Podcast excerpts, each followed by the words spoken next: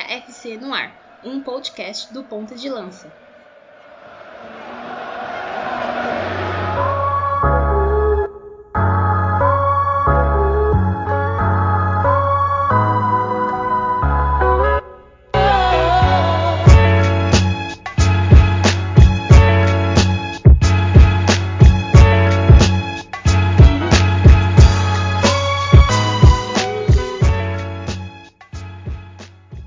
Salve galera, nós somos o projeto Ponta de Lança e este é o nosso 11 episódio do Mama África FC em 2020. Eu sou o Luiz Fernando Filho, um dos membros do projeto, e hoje a nossa pauta será sobre Salomão Calu no Botafogo. O que esperar do Marfinense no clube carioca? De fato, é aí um, a grande, uma das grandes figuras né, desse brasileirão que ainda está por vir é, no próximo mês e hoje a gente vai discutir sobre como o Marfinense pode encaixar no clube carioca, mas acima de tudo a gente vai fazer aqui também uma contextualização do Calu para que você, principalmente botafoguense e para quem aí também quer saber um pouco mais do jogador, como ele surgiu e em que contexto o Calu também emergiu dentro da Europa até chegar aqui no Botafogo, no Rio de Janeiro.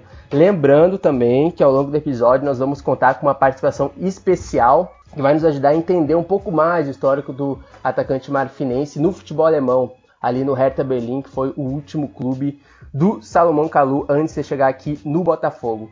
Antes de eu apresentar o pessoal que vai compor a mesa no Mama África FC, eu peço para que vocês deem uma conferida lá no nosso Medium, medium.com.br Ponta de Lanca, por onde nós produzimos textos sobre futebol e jogadores e jogadoras africanas. É um conteúdo livre e gratuito, então acesse lá. Nós temos, acho que, uns dois, três é, textos nas últimas duas semanas. Então aproveitem lá que o acesso é gratuito democrático, então não perca tempo. Nos siga também lá no Spotify, no Castbox, no Anchor, no Deezer também. A, gente posta é, os nossos episódios no Deezer, às vezes dá uma demoradinha, mas sempre sai também, além do YouTube e demais agregadores. Se você já chegou aqui nesse 11 episódio do Mama África FC, eu convido também para ouvir o Mama África FC Continente, né, apresentado pelo nosso Rubens Guilherme Santos, onde ele vai te apresentar as nações né, africanas que compõem a história dentro e fora do futebol, em relação à cultura, política. Então,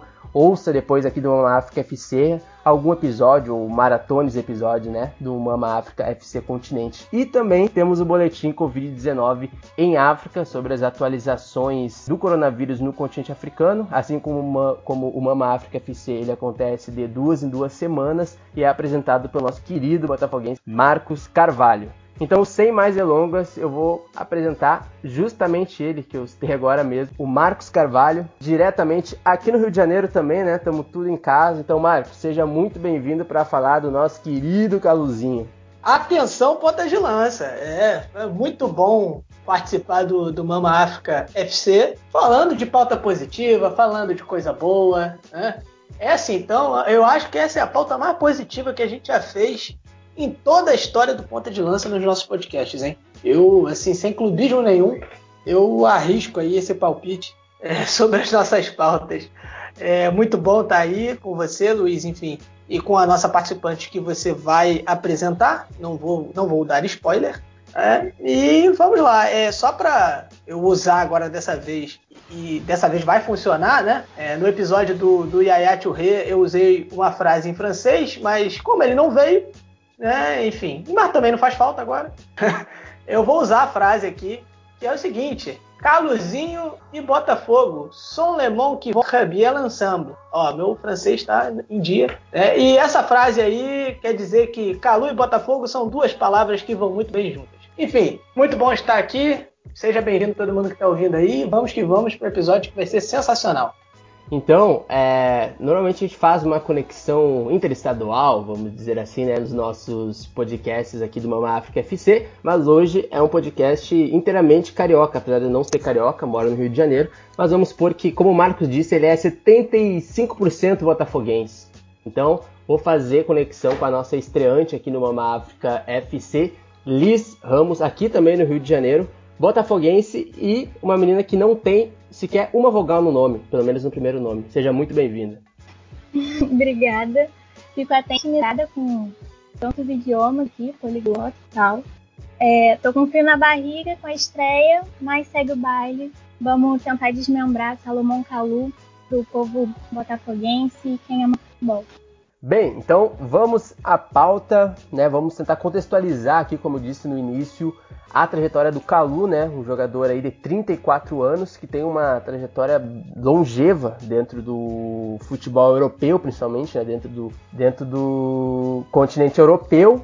Mas antes disso, o Calu ele seguiu ali uma, é um caminho bastante comum dessa última geração é, vencedora, né? Da Costa do Marfim, assim como os irmãos Colo Touré, Yaya Touré e outros jogadores de, de uma geração da Costa do Marfim aí, que foi jogar no Mimosas, né? O Mimosas é um clube bastante famoso da Costa do Marfim, né? O maior clube da Costa do Marfim, que tem aí no seu histórico é, por revelar diversos jogadores aí é, dessa última geração da Costa do Marfim. E o Calu também foi um desses jogadores que saíram do Mimosas, né, desse clube da Costa do Marfim, que é o maior campeão nacional também, com 26 títulos. Exatamente, Luiz. Ele começou no Mimosas, que é super reconhecido lá na Costa do Marfim, justamente por ter essa base de onde surgiram tantas estrelas dessa geração marfinense. É, ele foi formado nessa base, que, que é a escolinha mais famosa da Costa do Marfim, pioneira, inclusive, hoje já existe existem algumas outras, mas o Mimosas é, é a única ainda gratuita e foi inclusive onde ele teve o primeiro contato com o futebol brasileiro, ele, onde ele conheceu o técnico Joel Carlos Gustavo, carioca inclusive, que se radicou na Costa do Marfim e para frente ele passou para o profissional do Mimosas, foi campeão do Campeonato Marfinense e aos 17 anos já saiu da Costa do Marfim para a Europa, como a maioria dessas estrelas formadas lá. É, inclusive, esse treinador, né, o Joel Carlos Gustavo, é isso? É, ele, é, pelo que eu, que eu, já li, né, ele foi responsável por apelidar o Gervinho, também, que é ali da, da academia do ASEC Mimosas. Gervinho, que inclusive é muito amigo do Calu, e que inclusive o Calu marcou ele aí em algumas postagens é, relacionadas à vida dele para o Botafogo. A torcida do Botafogo ficou até bem é, animada com isso, ficou pedindo para o Calu trazer o Gervinho também para o Botafogo. É, inclusive no vídeo da apresentação dele, né, que foi feito, que tem ali é, alguns elefantes, é, enfim, é, tenta explorar esse, esse fator cultural da Costa do Marfim uh, no vídeo, né? Mostrar ali os elefantes e tal, buscar essa identificação. O Calu ele compartilhou esse vídeo e marcou o Gervinho ali, enfim, é, falou algumas palavras. Então é, é, bacana aí né, essa, essa relação já com é, os brasileiros desde, desde a sua seu início de carreira ali, né? Tanto o Calu quanto o Jevinho. Quem sabe, né? O Jevinho, mas enfim, não vamos ficar inflamando, não, não vamos ficar inflamando sonho muito, não, porque aí é demais pro coração botafoguense. É, então, como vocês já disseram, né, dando essa contextualização importante, né, uh, em relação à carreira do Calu, que é parte de uma geração é, vitoriosa, né, que voltou a conquistar é, algumas coisas dentro do continente, que é algo que a gente vai comentar um pouquinho mais para frente. E logo depois que o Calu saiu do Mimosas, né, é, ele iria para o Feyenoord, né? Aí ali no Feyenoord, é, da Holanda, no campeonato holandês, ali que ele iria deslanchar, né? Ali entre os anos de 2004 e 2006, ele chegou a ser um dos artilheiros do campeonato é, holandês ali, na época ali com o lendário, né, Dick Kuyt, que jogou depois ali alguns anos é, pelo Liverpool, uns bons anos pelo Liverpool, pela seleção holandesa também. E ali então ele teve ali o seu primeiro ápice, né, ali onde ele chamou atenção nessas temporadas e tudo mais, começou a ter é, uma média de gols interessante ali e ali começou a despontar. Mas também foi ali que ele teve um óleo ali antes da Copa de 2006 na Alemanha, num momento em que ele quase chegou a treinar a seleção holandesa. E Marcos, eu queria que tu explicasse para o pessoal que está nos ouvindo o contexto é, dessa escolha. É, teve ali também um, um, um com a federação, com algum lance relacionado ao visto, né? E aí, aí já passando para o Marcos, é, dando um breve contexto. O, o Calu, ele para ele se naturalizar e jogar por uma seleção, no caso na seleção holandesa, ele teria que estar há, no mínimo cinco anos jogando no país, né? Ou vivendo no país. E ele estava apenas três anos. Então isso também dificultou. Ele acabou não indo para a Copa do Mundo uh, com a seleção holandesa. E essa foi uma das histórias ali que precedeu né, a escolha dele é a Costa do Marfim. A ideia dele trocar né, de cidadania, não trocar de cidadania, mas ele ter uma dupla cidadania e assim poder jogar é, pela seleção holandesa, ela parte do Marco Van Basten, né, o lendário Van Basten, é, que eu gostava muito do, do, do Calu, da maneira do Calu jogar, enfim, como você mesmo disse, o Calu ele teve uma passagem de destaque no, no Feyenoord ali fazendo essa dupla com o Kuit, Kuit, enfim, como queiram, porque pronúncias em holandês é um negócio complicado. Mas é, aconteceu justamente isso, né? Ele não tinha o tempo necessário, é, houve ali um lobby para tentar, de repente, uma facilitação, né, alguma exceção para que ele jogasse pela seleção holandesa na Copa de 2006. E, inclusive, nós teríamos um encontro de irmãos jogando em, em seleções diferentes na fase de grupos. Né? A gente teria ali o, o o Salomão Kalu de um lado e o Bonaventura Kalu jogando pela Costa do Marfim, né, ali na Copa de 2006. É, houve ainda um convite da Costa do Marfim ali antes dessa, é, enfim, de, de, bater o martelo de que, que o Salomão Kalu não poderia jogar pela seleção holandesa, né, não conseguiria sua cidadania, mas ele recusou para tentar ali jogar é, pela seleção holandesa, ali naquele propósito é, que o Van Basten tinha proposto a ele, com perdão da redundância. E aí o, o Calu ele até fala disso um pouco mais tarde, né? Tem um trecho ali do livro é, Africa United, que a gente inclusive vai recomendar mais, mais para frente, é, e que ele fala que é, ele aprendeu com os erros dele, né? E que e ele não tinha arrependimento, de fato, por tentar jogar pela seleção holandesa. Ele disse que isso fez ele ficar mais forte, então ele não, não poderia é, ter um arrependimento de algo que o tornou mais forte. É, ainda assim, ele depois, é, é mesmo com toda essa história de tentar jogar pela, pela seleção holandesa, recusar jogar pela seleção é, marfinense, poderia até ter jogado em 2006 a Copa, né? Ele depois ele, ele acaba voltando aos planos da seleção marfinense, aceita jogar, porque a partir do momento que a cidadania dele não dá certo, ele resolve ir para o Chelsea, né? Ele resolve não continuar mais ali na, na Holanda, ele tem a proposta, vai para o Chelsea. E aí ele volta aos planos da seleção martinense, aceita, e ele acabou sendo bem visto no país dele, não, não, não foi rejeitado por ter rejeitado a seleção é, em alguns anos antes, né? É, e ele entende que todo esse processo o tornou mais forte ali, né? E de fato, é, se nós observarmos aí, é, é, pode ter sim alguma relação, né? O Calu foi um jogador que teve, um, um, teve sucesso na seleção martinense, e aí o de repente vai trazer aí o número, né? Enfim, toda a sua carreira na Europa, que começou ali no Feyenoord, ele teve sucesso, né? teve bons números, é, teve médias é, muito, muito regulares. É, lembrando que a, a, Holanda ela é ali um início de carreira para muitos dos craques aí que estão em é, é, gigantes europeus. Então, é, você tem a Holanda como esse polo de jogadores que chegam de outros continentes, ainda jovens, e despontam para as outras grandes ligas europeias. Então, o Calu ele é, é, fez ali um, um, teve uma passagem de destaque e a partir dali ele pavimentou o caminho dele de, enfim, uma trajetória vitoriosa no continente europeu.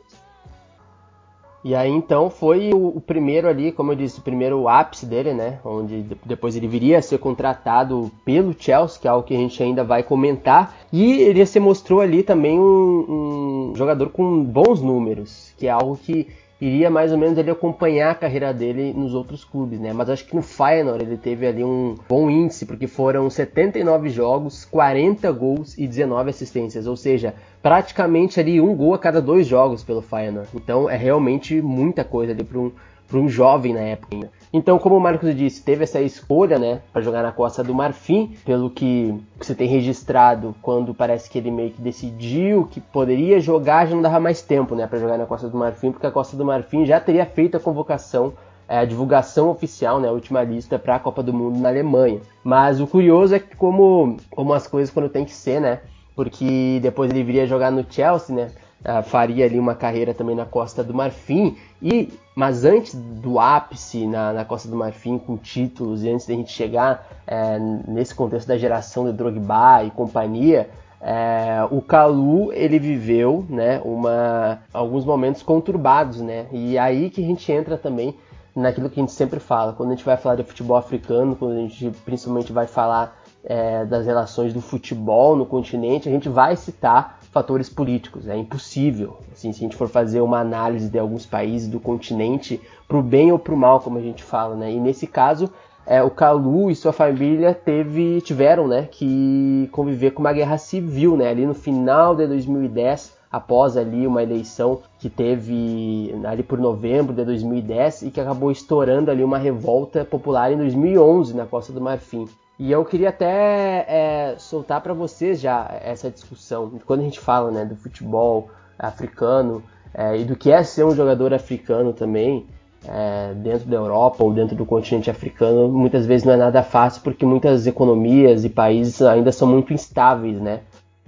Essa, essa questão da guerra civil e tudo mais. Tem o nosso Mama, Mama África FC Continente, eu já estou aqui dando spoiler de novo do que a gente vai indicar mais frente, mas que o nosso querido aí Rubens Guilherme Santos, o Gui, ele é, é, explica tudo direitinho aí para você que quer saber um pouquinho mais. Essa entre... Ele deu uma entrevista em 2011 para o Stuart James do The Guardian, né? E ele fala sobre isso. Ele fala uma frase muito forte. Fala que é muito difícil jogar e não pensar em pessoas morrendo. E, e, ainda assim ele vivia uma fase muito boa no Chelsea. Calu ele teve uma, uma, uma passagem muito vitoriosa no Chelsea, uma fase muito vitoriosa, enfim, com muitos gols. É, mas você imagina o que, que, é isso, né? Você passar, você ter a sua família envolvida ali, não envolvida lutando, mas enfim, é, é, cercada por uma guerra civil é, que, que, está afetando o seu país natal. E assim, eu acho, é uma coisa que eu acho que a gente tem que citar,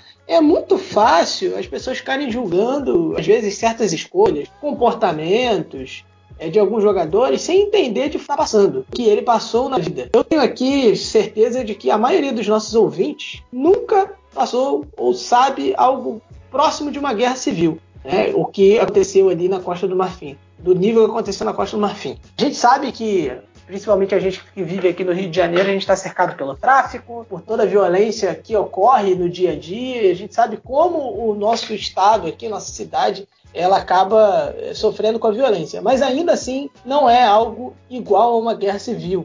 É, e, e, é isso que é, é, Salomão Kalu teve ali, enfim, a, a, sua família passando. Teve uma ocasião, inclusive, é, de um jogo que a, que a Costa do Marfim estava fazendo ali numa, numa classificatória para a Copa Africana das Nações, um jogo contra Benin, que acabou tendo de ser transferido para Gana, muito por conta de todos esses problemas aí da guerra civil, todos os embates, toda essa violência. E aí ele conseguiu dar um jeito de, de a mãe dele e cinco irmãs dele levar esse, o pessoal para assistir o jogo em Gana, né? Ele conseguiu ali quatro dias é, antes da, da, da, Guerra Civil estourar ali, é, levar o pessoal para Gana, sendo que ainda havia o pai dele para, né? Enfim, ele levar lá para assistir o jogo, porque é, é, assim não era de fato para eles assistirem o jogo. Ali foi um, uma maneira tirar a, a mãe e as irmãs ali para irem para é, Togo, né, para que ele, elas não estivessem ali é, no meio daquela guerra civil. O pai dele não conseguiu sair a tempo, né, antes de estourar ali o confronto vez, e aí é, ele acabou ficando ali na Costa do Marfim. Então, vocês imaginam a preocupação do jogador que está ali jogando, mas a cabeça dele está no pai, que é, está em meio a uma guerra civil ali em Abidjan, né, na Costa do Marfim. É, ele até fala na entrevista também que não quer tomar um dos lados, porque você tem ali uma guerra de, de rebeldes no norte contra, é, digamos ali, o governo no sul, e aí também tem uma questão também religiosa, tem, tem toda uma. Tem, tem, várias questões ali nessa guerra civil, é que, enfim, para a gente não tomar muito tempo, a gente não vai se aprofundar tanto. É, e ele, se ele falar que está de um lado, obviamente o outro lado todo vai querer engolir ele, né? E se ele falar que está do outro, o outro lado vai querer engolir ele. Então não seria uma, não seria uma, uma forma dele até de, de buscar ali uma ponte entre os dois lados. Né? É, muitos podem até falar que ele está né, em cima do muro, tentando ser apolítico, enfim, mas nesse caso eu não entendo assim. Eu particularmente não entendo assim. Entendo a posição do Calu é, nessa entrevista, né? até como uma posição até conciliatória. Até porque ele fala em seguida que, que dói muito para ele ver os irmãos dele, os amigos dele se matando, de um lado e do outro. Né, pessoas do norte e do sul se matando. Num conflito que havia já é, tido uma trégua ali quando a Costa do Marfim se classifica para a Copa do Mundo de 2006 e existe ali, enfim, acontece aquele discurso emblemático do Didier Drogba né, pedindo uma trégua, enfim, depois o Drogba leva um jogo da seleção da Costa do Marfim é, pra, da, é, nas eliminatórias da Copa Africana de Nações contra Madagascar para é, um lugar que era praticamente a capital ali dos rebeldes, né? enfim, ali você tinha é, autoridades dos dois lados, é, meio que num, num momento de trégua, cessar fogo, lado a lado ali, ouvindo o hino da Costa do Marfim, é, celebrando aquele jogo que foi um baile, que inclusive o Calu marcou gols nesse jogo, marcou um gol nesse jogo e o Drogba encerra aquela goleada ali de 5 a 0 mas, enfim, essa trégua ela acaba. Como é que o Calu consegue né, digerir tudo isso, passar por tudo isso, ver irmãos e irmãs, pessoas, amigos de um lado do outro, se matando, lutando um contra o outro, pessoas morrendo, não só é, no confronto direto, mas pelas consequências, né? Que é falta de água, falta de comida, é, falta de dinheiro e tudo que uma guerra civil é, pode trazer.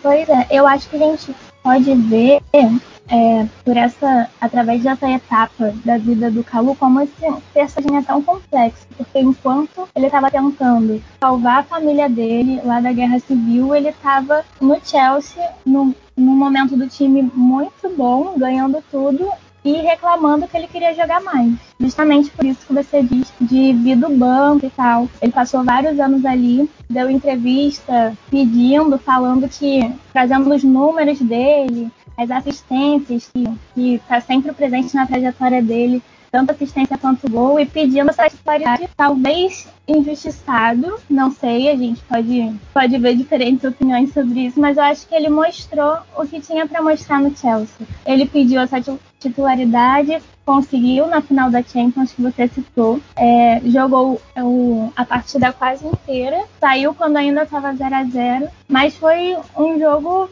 que, pelo amor de Deus, né? Quem aguenta? Enfim, acabou sendo um dos de mais um pico na carreira do Calu. Quem conhece ele conhece a passagem pelo Chelsea. É, ele mostrou a versatilidade dele no ataque. Ele tem o, o, lugar que ele gosta de jogar. Ele gosta de jogar nas pontas. Ele vai fazer o necessário.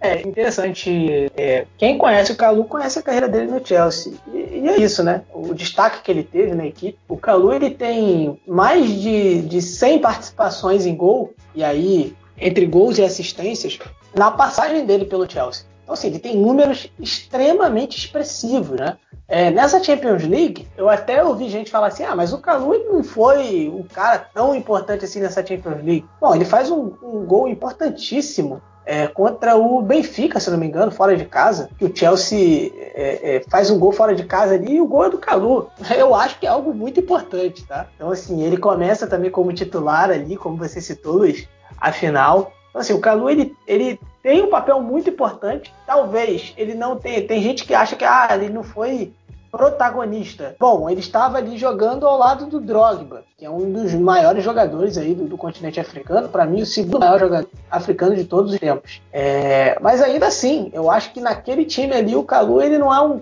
um coadjuvante qualquer. Ele é coadjuvante que ganha Oscar de melhor coadjuvante, entendeu?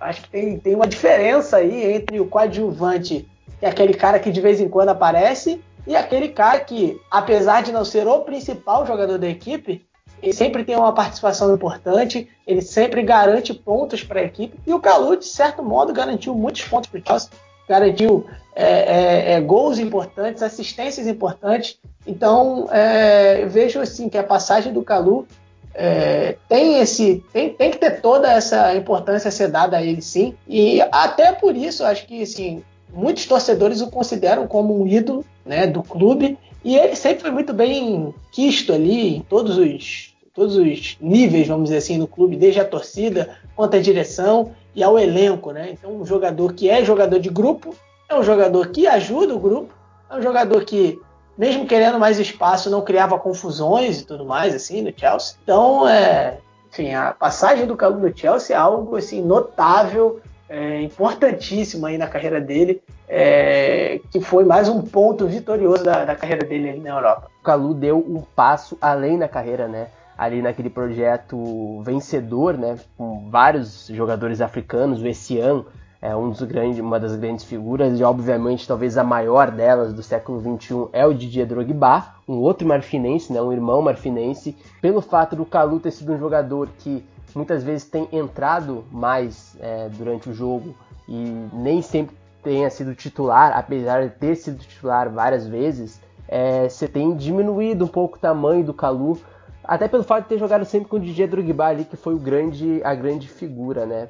E para complementar, né, é, assim como no Feyenoord, eu acho que teve, ele teve ali um bons números lá no início da carreira dele ainda, no Chelsea também os números não foram ruins, né? ele fez 254 jogos pelo Chelsea desde que chegou ali na temporada 2006, 2007, e ele anotou 60 gols e 44 assistências, então realmente foram números é, bem consistentes para um jogador dentro da Europa, né? Não é fácil alcançar esses números num time como o Chelsea, principalmente ali quando o projeto engrenou, né? É, inclusive, é, agora para a seleção é, nacional na Costa do Marfim, a mesma coisa, né? É um cara ali que foi campeão da Copa Africana de Nações ali em 2015, né? Tendo aquele auge da geração ali dos irmãos Touré, né? A Touré, Colo Touré, o próprio Didier Drogba, né? Após isso, uma conquista após ali o vice-campeonato ali, ali há uns anos atrás para a Zâmbia e tudo mais, a decepção que foi. Mas de fato, em 2015 essa, essa geração ela teve o ápice dela, né? O ápice merecido até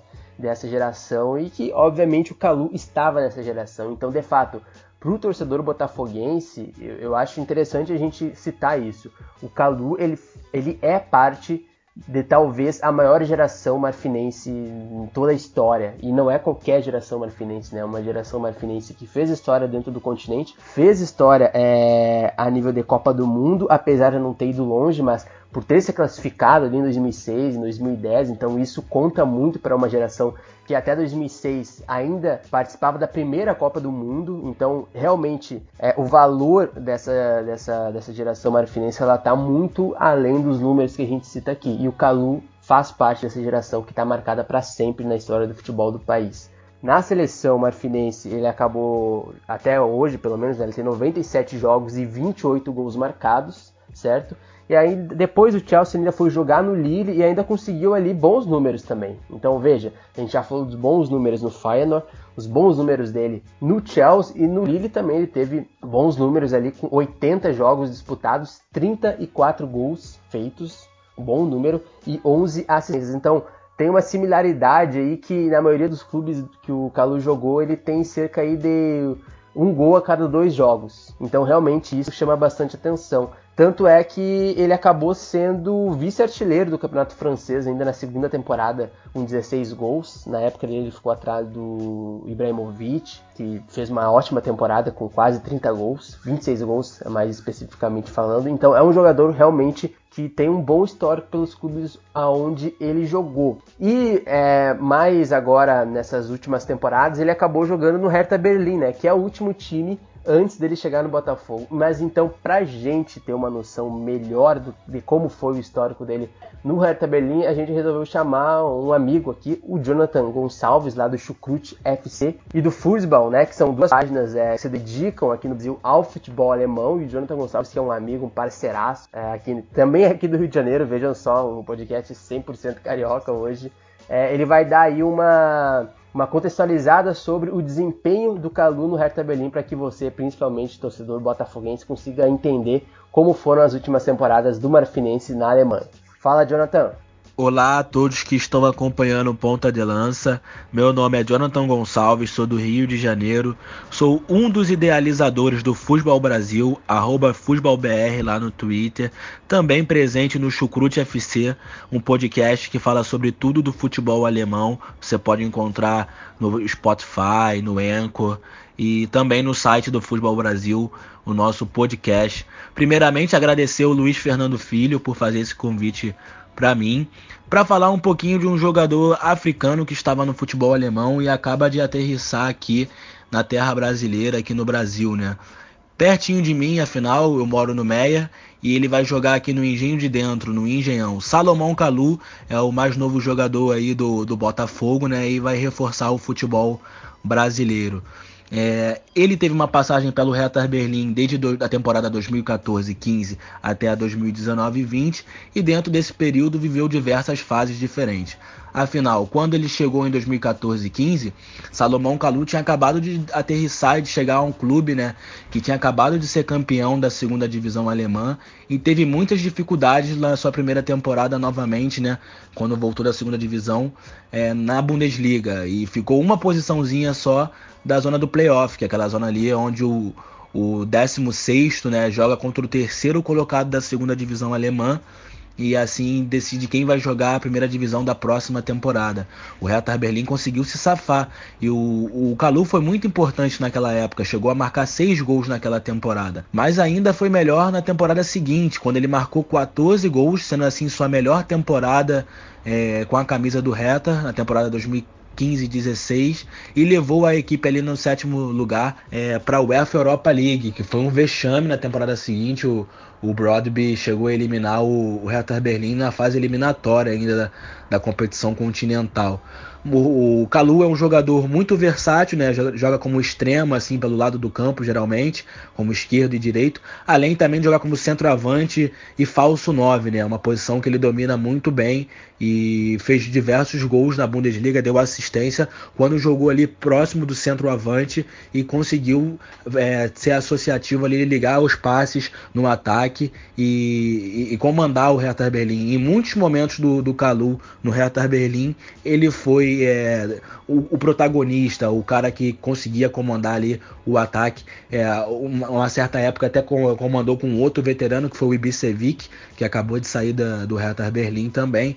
Mas na última temporada o, o Salomão Kalu pouco jogou, né? Foram cinco jogos de Bundesliga, apenas um gol contra o Hoffenheim na, na nona rodada e também um golzinho lá contra uma equipe da Regionalliga na Copa da, da Alemanha, na DFB Pokal, na primeira fase, um gol que ele marcou na competição alemã. É, é uma, uma contratação muito legal, chega no Botafogo, eu sou flamenguista, né? Mas gosto de ver o futebol do Rio de Janeiro se fortificando, crescendo, até porque está precisando, né? O Flamengo vem muito bem, mas os, clubes rivais não tanto, e acho que vai agregar muito junto também com o Honda e os outros jogadores que o Botafogo trouxe e vai ajudar aí o Alvinegro é, em terra brasileira. Eu fico na torcida até por ser um jogador africano, um irmão e também um jogador que estava no futebol alemão, onde eu tenho muito apreço, né? O, um ponto assim que pode ser mencionado que foi um pouquinho triste para a imagem do Calu, né? É o fato de que quando o futebol voltou na Alemanha o Calu gravou um videozinho ali sem máscara, no meio de uma pequena aglomeração dentro dos bastidores do Hertha Berlim, o que pegou muito mal e pesou para que a equipe do, da capital da Alemanha não renovasse né, com ele. E assim o Calu também não teve seu contrato renovado, saiu e hoje em dia chega ao Botafogo aí uma grande contratação de um grande jogador que tem um currículo vasto aí, muito lindo. É, eu lembro dele desde a época que eu era uma criança, um pré-adolescente, e hoje vejo ele jogar pertinho da minha casa. Então é isso, um grande abraço a vocês do Ponta de Lança, Luiz Fernando Filho e a todos. Tchau, tchau. É isso aí, então. O Jonathan deu uma contextualizada perfeita é, sobre a atuação do, do Calu no Hertha Berlim, né, o último clube antes dele chegar aqui no Rio de Janeiro. Ainda não chegou, na verdade, mas vai chegar. Inclusive, o Marcos, eu acho que já pode dar é, mais além também uma info que eu acho que foi Fabiano Bandeira é, que deu, né, do, do dia e, da, e do horário que ele vai chegar aqui no Rio de Janeiro, no aeroporto. Mas antes disso, eu acho que a gente já vai pulando também, obviamente, para o contexto do Botafogo, né? Um jogador africano, né? Um jogador com um histórico vasto aí no futebol europeu, dentro da seleção, chegando a um clube tradicional como o Botafogo após como eu disse lá no início, né? Após o, o Yaturre quase ter chegado aqui no Botafogo, quase, chegou até a ser cogitado no Vasco, mas não acertou com nenhum time. Inclusive tem um, um episódio, né? Sobre o Yaturre no Botafogo, acabou não vingando, mas de fato um companheiro de seleção e de geração dele chega ao Botafogo. E, inclusive, essa é uma discussão que eu queria muito fazer com vocês, né? Principalmente com vocês que são botafoguenses, é sobre a recepção midiática é, do, da contratação do Calu no Botafogo e eu queria saber como vocês têm avaliado. É, o Calu ainda não chegou, né, ainda vai chegar no Rio de Janeiro, mas como vocês têm avaliado o tom né, do, da mídia, principalmente a mídia tradicional, com relação à, contra, à contratação de um jogador africano aqui no Brasil? A mídia esportiva, no geral, acabou focando mais no aspecto extracampo do Calu do que analisar realmente o que, que ele é capaz de fazer dentro do campo. Além de terem também se prendido muito na última temporada, que foi totalmente atípica, né? Coronavírus, etc. Ele não teve muitas oportunidades de, de jogar, fora a última, a última confusão na a parte da volta da Bundesliga. Ele foi suspenso por ter quebrado o protocolo. Então, acabaram se prendendo muito nesse aspecto negativo e esquecer da parte do futebol. Não que essa parte não seja importante, né? Afinal, a gente está falando do, do ser humano completo e as atitudes dele podem interferir no esporte, mas acaba sendo na minha visão, um, um detalhe menor perto dessa trajetória que a gente narrou no episódio inteiro, do que ele é capaz de fazer e tudo mais. Isso aí, Liz, eu concordo plenamente. É, eu acho que assim, a, a, análise, a análise ela teve um viés negativo, sim. E aí, sim, a gente pode discutir as, as razões disso, né? Ah, por que, que a análise foi tão negativa? Enfim, aí eu acho que deixa até para os nossos ouvintes também pensarem nisso. É, é, não, não sei se é porque também o Botafogo não ajuda muito, né? Com a questão de todos os problemas que tem hoje em dia, de atrasos salariais é, é a funcionários. Né? O Botafogo deve aí cerca de quatro meses para funcionários, que é uma coisa que é um absurdo. É, o Botafogo é, tem problemas aí para pagar o seu elenco. Né? Ontem quitou mais um mês, parece que o Botafogo está com um mês aberto, com outro para vencer, entendeu? Então, é, é, é, eu, não, eu não, não, sei se é por isso exatamente. Mas quando se falou do Calu, acho que você tocou num aspecto muito importante. É, quando se, quando, quando é, é, tentaram falar da parte técnica dele, parece que só viram a última temporada, completamente atípica, e quando falaram do, do lado humano dele, é, foram mais para a parte dos, dos, erros dele, das polêmicas, vamos dizer assim. Né? E isso me incomodou muito. Eu acho que faltou também é, falar do aspecto dele, é, da, da, parte dele da filantropia, né? um cara preocupado com a questão social, principalmente no seu país. Ele tem uma fundação, né? Fundação Salomão Kalu. Ele é um cara que se posiciona muito fortemente contra o racismo. Né? Uma vez ele chegou a dizer, inclusive, que o racismo é igual ao terrorismo. Ele comparou o racismo ao terrorismo. Então, assim, isso parece que para a análise esportiva em geral não importa muito, né? Se eles quiserem analisar só o campo, eu acho que a análise foi falha. E quando resolveram analisar o extracampo, preferiram focar é, né, naquilo que, enfim, era negativo. É, enfim, cada jogador comete seus erros. Os erros do Calu é, não podem deixar de ser é, cobrados, vamos dizer assim, e citados. Né? É, o último lá no Hertha Berlim, principalmente nesse momento que nós vivemos, é, enfim, uma certa infantilidade da parte dele, é, mas é justamente isso, sabe? A gente prefere, as pessoas preferem focar em, em polêmicas ao invés de focar na, na, naquilo também que deveria ter sido falado. Então isso me incomodou muito, e aí a gente pode discutir se a questão é xenofobia, se é uma questão é, é, é, relacionada ao fato de ele ser um jogador negro, e não só xenofobia, mas pelo fato de ele ser um jogador africano. Entendeu? Jogadores africanos aqui, é, nunca no, no, no, futebol brasileiro nós tivemos um, um, jogador africano deste nível, de primeira prateleira, como é Salomão Kalu. Já teve alguns outros jogadores africanos, o próprio Botafogo teve o Joel, que é um camaronês, né? Que joga também na seleção camaronesa, mas não tem o nível do Calu, acho que isso é claro para todo mundo, no sentido de futebol, de conquistas, enfim. É, mas é isso, Liz. Eu acho que teve sim esse aspecto, é, uma, uma recepção que me causou uma certa estranheza, sabe, na, na, na mídia tradicional brasileira. E só complementando, né, o Luiz ele citou da chegada do, do Cadu, né, informação do, do meu amigaço ali, o Fabiano Bandeira, tem um canal no YouTube lá, o canal Fabiano Bandeira, ele é, informou ontem que o Calu chega na próxima sexta-feira, às 4 e 5 da tarde, no aeroporto Galeão. O Botafogo, inclusive, pediu para que os torcedores não vão ao, ao, ao aeroporto, tá? Então, assim, não só os torcedores do Botafogo, mas você que está ouvindo, que é fã do futebol africano, fã do Calu, é, não vá ao aeroporto. Não é momento de aglomeração no aeroporto para receber jogador. Tá? Então, é, o registro aí da informação para o querido Fabiano Bandeira aí, grande amigo, a gente já esteve lá. É, Vira e mexe também fala aí do Ponta de Lança, nos divulga. Então, o nosso abraço aí ao nosso querido amigo Fabiano Bandeira. Grande Fabiano, um profissional de primeira mesmo, realmente. E olha, as lives do Fabiano, cara, como eu disse aquele dia, no, acho que sexta-feira teve uma live, né? Citei até nos comentários lá que vocês estão quase fazendo virar um botafoguense, tá? o meu segundo time. O Botafogo já é quase meu segundo time já. Então também deixo meu abraço aqui pro Fabiano.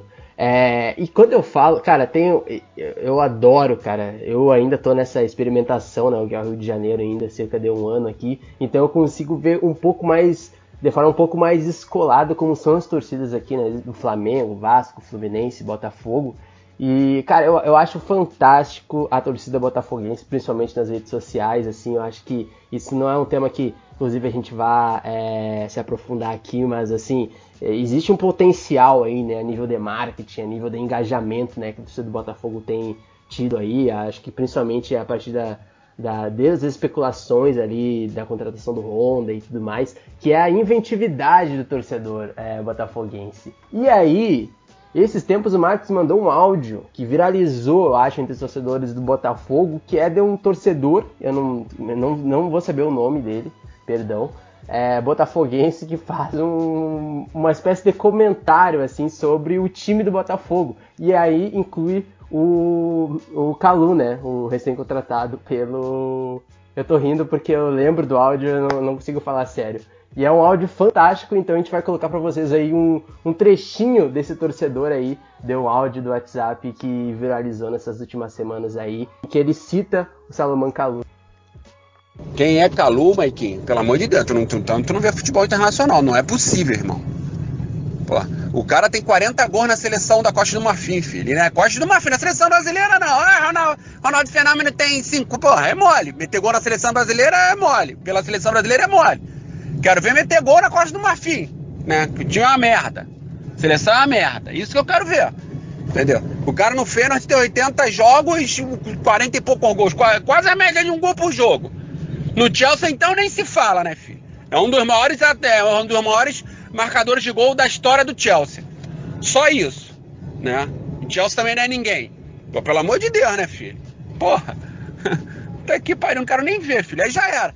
Mas tá certo, filho. A diretoria do Botafogo, te falei isso. Te falei isso. Ah, Yaya, meu irmão, Yaya é cabeça de área.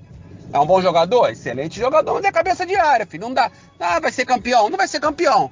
Eu falei, Botafogo vai contratar pra bater campeão brasileiro. Entendeu? Então tem que pegar um cara logo, centroavante, o Pica logo, filho. O Pica, o Drogba, acho que aposentou, né? Pega o Calu. Tá ali, ó, para para. Se não for, melhor. Eu já vi esse filme. Eu já vi esse filme. Você também já viu mulher brasileira, né? O cara lá, astro internacional. Ah, o Sidorf, porra, é muito. Não, o Sidorf não é muito, não, filho. Não é muito mais, não. É porque o Sidorf jogou no Real Madrid na época a hora do Real Madrid, filho. Entendeu? Mas a Champions o cara também tem. Foi o principal jogador. Sidorf não foi o principal jogador do Real Madrid nos Galácticos. Não foi, foi um, dois. Pô, o Calu, filho, foi um dos principais. Ou se não foi o principal para ganhar Champions do, do, Entendeu? Mulher brasileira, igual o Sidolfo, sei não, irmão. Entendeu? Já estendeu o contrato, não vai ficar só um aninho. O cara na Inglaterra é rei, irmão. Calu, é porque você não conhece, porque tu não vê futebol internacional. Mas o cara lá, filho, na Inglaterra, pelo amor de Deus, Mike. O cara gosta do marfim, então, pô, o cara chega no aeroporto, vem aquela porra daquele elefante. Elefante, não é elefante? Sei lá, aquela porra lá grandona, o caralho, trepa em cima dele. Ele trepa em cima daquela porra e vai. Ele é rei. Rei. Rei, põe aquela porra daquele negócio, daquela manta, o caralho, não sei o que. Ele é rei na Costa do Marfim, filho. Pelo amor de Deus. Então vocês ouviram aí esse, essa pérola. Uh, tentem procurar o áudio inteiro, que são, acho que é mais de um áudio que tem. É, cara, é fantástico. Eu que não sou botafoguense, ri pra caramba, então não perca, é muito engraçado. É, e dentro, agora o nosso a nossa última pergunta, né, principalmente aí para os torcedores botafoguenses, para os torcedores botafoguenses, é aonde o Calu vai encaixar nesse time do Botafogo, né? Quem vai sair para entrar o Calu? Como vai ser? Vai haver alguma mudança tática no Paulo Tuori? Então eu queria já fazer aí uma pergunta geral aí pra gente começar a, a, encerrar esse podcast e principalmente sanar essa dúvida do torcedor botafoguense, de quem acompanha futebol. Liz e, e Marcos, aonde vocês acham que o Calu pode encaixar aí nesse time do Botafogo? Então, Luiz, o time do Botafogo é um time que, é, enfim, como você disse, é dirigido pelo Paulo Tuori. É, inclusive deu uma entrevista muito boa ao Globoesporte.com recentemente, ao podcast do Globoesporte.com, e ele fala né, do Calu como um, um, jogador que, além de todos os predicados que a gente já citou, é um jogador com consciência tática. Né? Então, é, que vai ajudar muito nesse Botafogo que tem as suas dificuldades, é, além das dificuldades financeiras, né, que é sabido todo mundo, uma das maiores dívidas do Brasil e tal, e que está num processo aí tentando virar é, é um clube empresa, né, que, enfim, segundo aos dirigentes lá está próximo disso. É, o Calu ele, ele, ele pode ajudar esse time né, dando maturidade também para outros jogadores ali. Então, pensando no time do Botafogo hoje, né, é, vamos dizer aí o que seria a média do que seria o time titular, né? A gente tem o Gatito Fernandes no gol. Na lateral direita temos uma certa incógnita, mas é, ultimamente o Frederico Barrandegui ele ganhou um certo, uma, um certo status de titular, enquanto de repente aí o Marcinho não volta. Uh, a zaga do Botafogo composta ali, por enquanto, por dois jovens, Marcelo Benevenuto e Canu, pela esquerda o Victor Luiz, que é, inclusive joga no amistoso que o Botafogo faz nesse sábado contra o Fluminense. É, no sábado que a gente está gravando, tá, gente? No dia 1 de agosto, perdão. Uh, aí, ali no meio, a gente teria Honda e Caio Alexandre. E o Paulo Torre ele fala né, da experiência que o Honda tá, está emprestando ao Caio Alexandre nesse processo. É, mais à frente a gente tem ali o Bruno Nazário. É, nas pontas, né, por uma ponta tem o Luiz Henrique, o Pedro Raul no, como centroavante, na outra ponta lá o Luiz Fernando. Né? Por, a média do time titular tem sido essa. Né? Geralmente com uma alteração ou outra, por desfalque e tal, alguma coisa assim. Mas geralmente o time tem sido esse. É, eu particularmente vejo que o Luiz Fernando vai, vai perder a vaga, né? Ali do, do meio para frente é o jogador que tem menos gabarito, vamos dizer assim, e o Calu ele joga pelos lados também, né? Então seria ali uma. Um, acho que é uma troca assim que tá, é, é, é, vista pela maioria de quem analisa ali o futebol é, como a troca mais possível. Porém, eu vejo o Calu, na verdade, não jogando lá na direita, onde o Luiz Fernando joga. É, até debatendo isso com meu amigo Fabiano Bandeira, mais uma vez citando ele, eu vejo o Calu de repente jogando na esquerda, né, onde vai ter ali o Victor Luiz que vai dar uma proteção maior para o time do Botafogo é, naquele, naquele setor ali. O lado direito, que é um lado um pouquinho mais frágil, seria de repente importante ter o Luiz Henrique, se não for vendido, né? É, mas você ter ali o Luiz Henrique, que é um cara que vai ter mais força para recompor, entendo eu, que o Calu, que apesar de toda a consciência é, tática e estar bem fisicamente, é, eu vejo que ele não vai ter a mesma efetividade do Luiz Henrique na recomposição, entendeu? E ali pelo lado direito você vai ter uma cobertura ali, ou do Caio Alexandre ou do Honda, enfim, você vai ter a chegada, é, você vai ter o lateral ali trabalhando junto com o Luiz Henrique, né, que vai fazer essa recomposição, e o Marcelo Benevenuto fazendo a cobertura. Então, é, você consegue reforçar o lado direito, né, jogando o Luiz Henrique do lado de lá, e você tem um Calu um pouco mais solto no lado esquerdo para fazer um contra um contra o lateral e deixar o lateral desesperado, para trocar de posição com o Pedro Raul. Né? O Pedro Raul é um atacante de, de mobilidade, então o Pedro Raul pode ajeitar uma jogada para o Calu que tem uma finalização que dispensa comentários, tem um bom cabeceio, é, enfim. Você pode ter um Calu também flutuando e trocando às vezes para o Bruno Nazar entrar mais, o Calu caindo mais para o meio, vamos dizer assim, né? caindo da ponta para o meio e assumindo ali meio que uma posição de 10 para o Bruno Nazário entrar e também finalizar. Então você pode ter ali um Botafogo com diversas possibilidades através é, da entrada do Calu no time, entendeu? Diversas oportunidades de variação tática, né? Enfim, e óbvio, o Calu participando com assistências, com gols, enfim, com a própria movimentação, chamando marcação adversária. Então, é, eu acho que dentro do campo ali, o Botafogo tem muito a ganhar. Eu acho que o Botafogo ganha um jogador ali pela esquerda é, que poucos times no Brasil têm do mesmo nível. Tá? É, enfim, ele jogando no meio, no mesmo, da mesma forma, ele jogando na ponta direita também. Ele eventualmente jogando como camisa 9 também. Então, enfim, eu acho que é, para me, me, ater mais no Calu, né, e sem falar, enfim, do que ele pode ganhar também com o Honda jogando ali, vindo de trás, mas me atendo mais ao Calu, eu vejo assim, eu vejo que é um jogador que não só vai emprestar é, toda a experiência, todo o gabarito dele é, para ações de marketing, mas é um jogador que dentro do futebol brasileiro que não tem lá essa competitividade toda, né? enfim, comparado às cinco grandes ligas é, do continente europeu, cujo Calu jogou ali na liga alemã, jogou na liga inglesa, enfim, se você quiser colocar ali a França numa liga, como uma liga ali também grande da Europa, enfim, ele já jogou lá também, mas é, é, é um cara acostumado com um nível de competitividade física, técnica e tática maior. Então, é, acho que o Calu entra ali no time do Botafogo um, um potencial de, de, fazer grandes coisas ali nesse time é, para o Campeonato Brasileiro. Não é um time que vai disputar título, longe disso, mas é um time que tem tudo para fazer um bom campeonato, campeonato digno, com bons jogos, né? É, com boas apresentações aí. É, para quem quiser ver futebol, enfim, quiser ver bom futebol, vai, vai ter aí no Calu essa esperança. Eu concordo muito com o Marcos.